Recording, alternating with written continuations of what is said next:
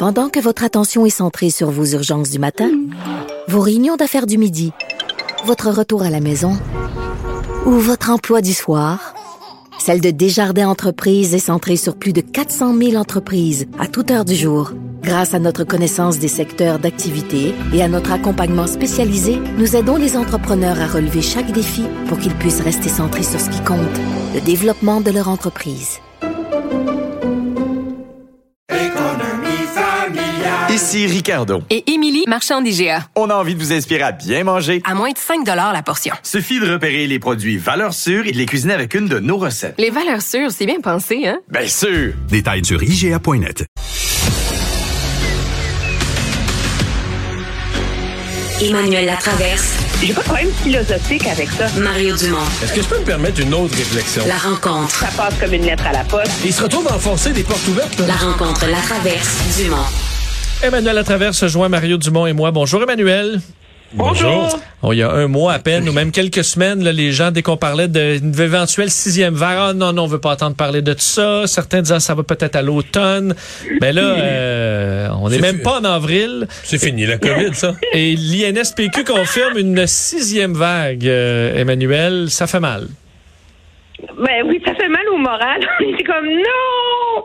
Mais pense que c'est pas le même genre de sixième vague que ce qu'on a connu euh, à Noël. Premièrement, parce que le gouvernement a dit qu'ils vont pas ramener des confinements, des fermetures, etc. Donc, c'est l'élément le plus opprimant d'une vague. Mais, mais, y en- mais Emmanuel, ils en- savent quoi, euh, ça, dans mesure où c'est pas la première fois qu'on l'entend, ils, disent, ils disent déjà dans deux semaines, le nombre d'hospitalisations va avoir doublé là, de, de 1200 quelques à Ah, non, 2500.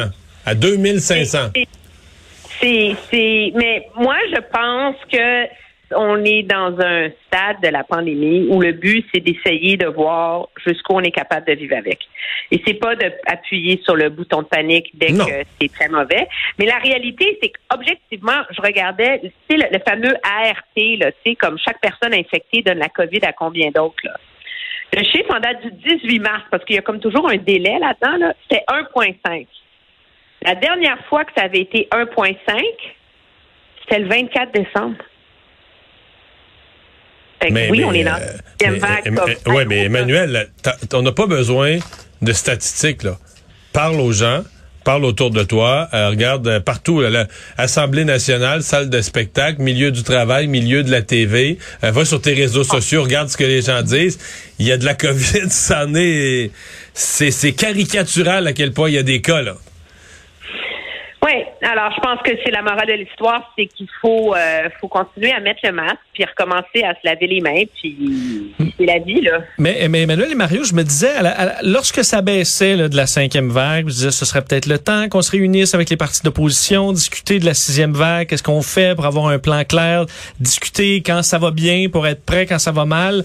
Alors, on n'a rien fait de ça. euh, Mettre des critères chiffrés, là. Moi, j'ai toujours pensé, pourquoi il n'y aurait pas des critères chiffrés, un certain taux, un certain nombre? Marc, là, on teste plus, on sait plus trop ce qu'est le portrait, mais Ben, on ne sait plus. Je veux dire, c'est ça. Le... Moi, ce qui me surprend cependant, c'est qu'à l'Assemblée nationale, où on est dans la dernière session avant les élections, qu'il n'y ait aucun, tu sais, qu'on ait enlevé les plexiglas, qu'on ait ramené tout le monde, tu sais, comme ils ont été un peu comme les premiers à dire whoopi, c'est fini, tu sais. Puis c'est là, politiquement, ça pose un problème pour le ministre. Moi, je pense que le ministre Dubé, tu le prends là, tu le mets en dessous d'une cloche de verre, puis il se déplace avec sa cloche de verre au-dessus de lui. Là. Il y a trois projets de loi essentiels qui doivent être étudiés en commission parlementaire. S'il n'est pas là, ils vont faire quoi? Mais là, il y a une éclosion majeure. L'Assemblée nationale, présentement, est un lieu de un milieu de travail avec éclosion majeure. là. Ben oui. Mais ils ont été un peu cow-boys là-dedans, tu sais. Mais là, euh, le problème, Emmanuel, c'est que moi, c'est ce qui m'inquiète, c'est j'aime les équilibres. Moi, j'accepte la société. Moi, je suis plutôt à droite, mais je veux qu'il y ait des gens à gauche. Je considère que la société, c'est une histoire de balancier et d'équilibre. Et dans ce cas-ci, ce qui m'inquiète depuis plusieurs mois, c'est qu'Éric Duhem a eu une telle force d'attraction, a canalisé la frustration des gens qui en ont assez des mesures avec tellement d'efficacité, que ça finit par convaincre les partis d'opposition que tout le monde était tanné des mesures, que tout le monde n'en voulait plus de mesures, tout le monde, 100% de la population trouvait qu'il y avait trop de mesures. Là, il n'y a pas un parti de... Mettons que là, que ça dérape solide, là, puis des décès, puis des hôpitaux. ben, il n'y a pas un parti d'opposition qui s'est même gardé la marge de manœuvre pour se lever en chambre et dire hey, excuse, euh, peut-être que dans telle région. Dans... au restaurant, ce serait pas une mauvaise idée, tu sais ou de limiter le nombre, les groupes, mettre certains encadrements.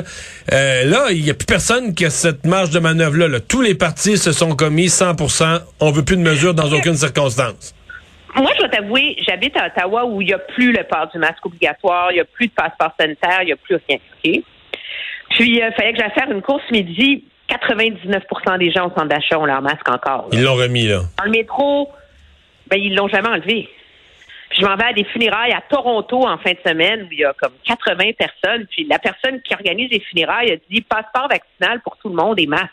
Non, vous rentrez pas là.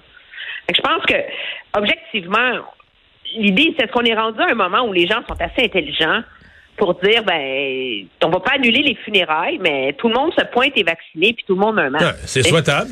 C'est sûr que c'est le monde idéal. Ce que tu décris là, c'est le monde idéal. Les gens qui s'auto-responsabilisent, qui agissent intelligemment, qui n'ont pas besoin d'être encadrés par le gouvernement, c'est le monde idéal. Peut-être que c'est ce qui va arriver qu'on va découvrir au Québec.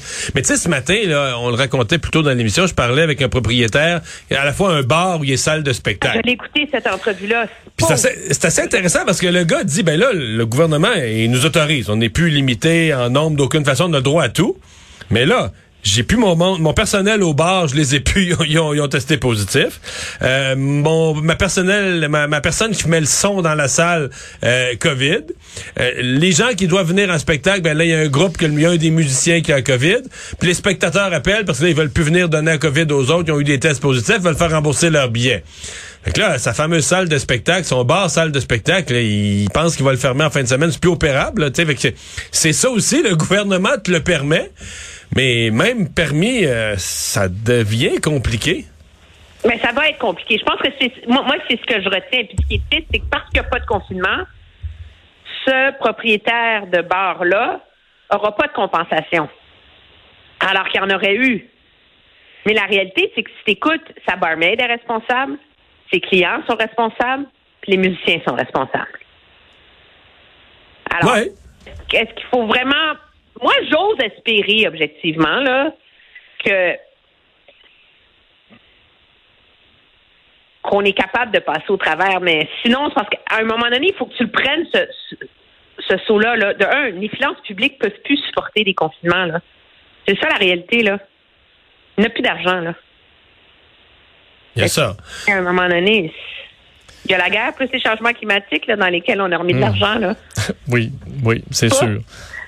Euh, enfin, dossier des universités euh, maintenant. Enfin, l'université Laval, ça fait jaser encore aujourd'hui énormément. Tout le monde politique a réagi au, à l'exclusion d'hommes blancs non handicapés à un programme de recherche.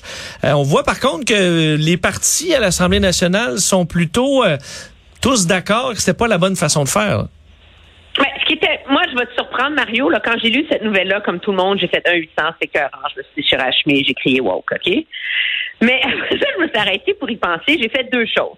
D'un, je suis allée voir c'est quoi le, le, principe. D'un, c'est pas la faute de l'Université Laval, là. C'est le programme des chaires de recherche du Canada.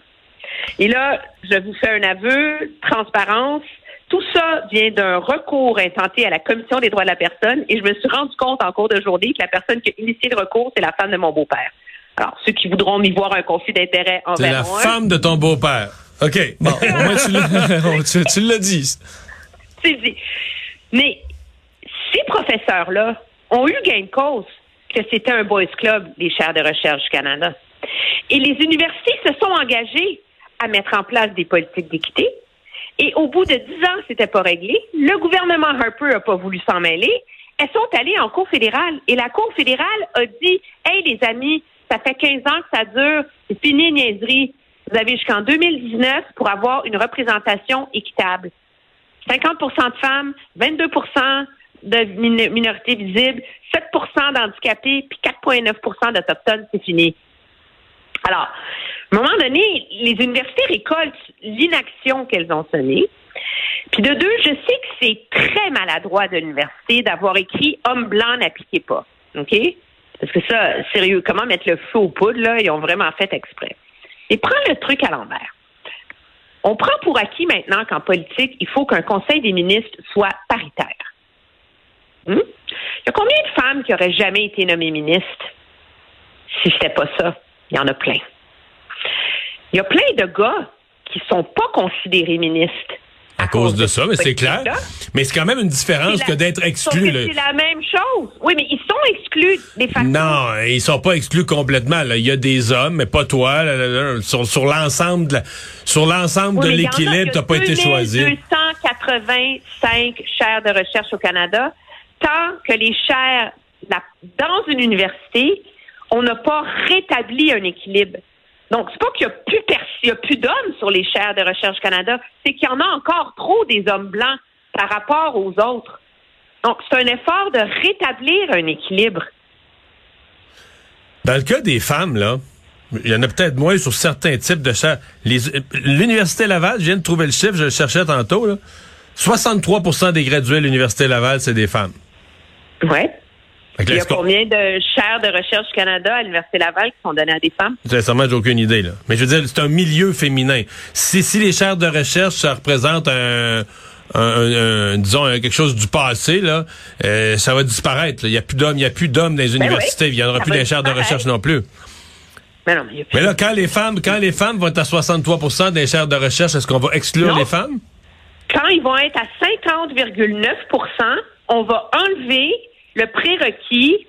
Les femmes seront plus considérées comme un groupe minoritaire. Mais quand on va, quand on va être rendu à 63 de femmes, est-ce qu'on va exclure complètement les femmes? On va dire, non, on prend plus de femmes. Ça, c'est un bon débat. Les hommes feront un recours devant les tribunaux, puis on verra s'ils réussissent à démontrer qu'ils sont qu'ils ont été systématiquement victimes au point que dans l'ensemble des chaires de recherche du Canada, ils ne sont pas rep- euh, représentés. Mais c'est un retour du balancier. Puis moi, ce qui m'est ce que ce que je trouve, c'est que la réalité, c'est que cette discrimination positive-là, on l'accepte dans les faits dans plein de côtés de la société. Regarde dans les médias, là, ça prend des femmes sur les panels politiques. Je suis pas sûre, moi, que je serais là où je suis rendue dans la vie si, a priori, j'avais pas été une femme. C'est sûr que ça m'a aidé. Ça n'enlève rien à mon talent puis à la capacité de faire mon travail. Puis il y a toute une initiative, ça fait des années, les, la télé dit ça prend plus de représentants, des minorités visibles.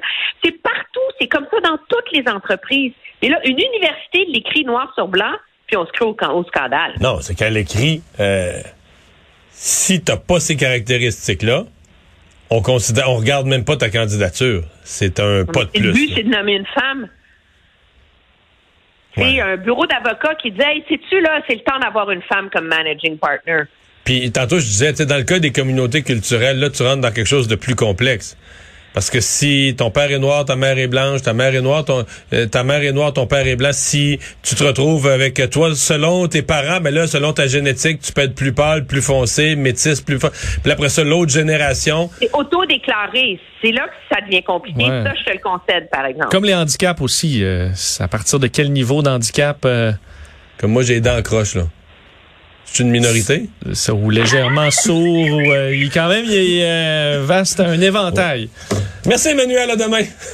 Au revoir.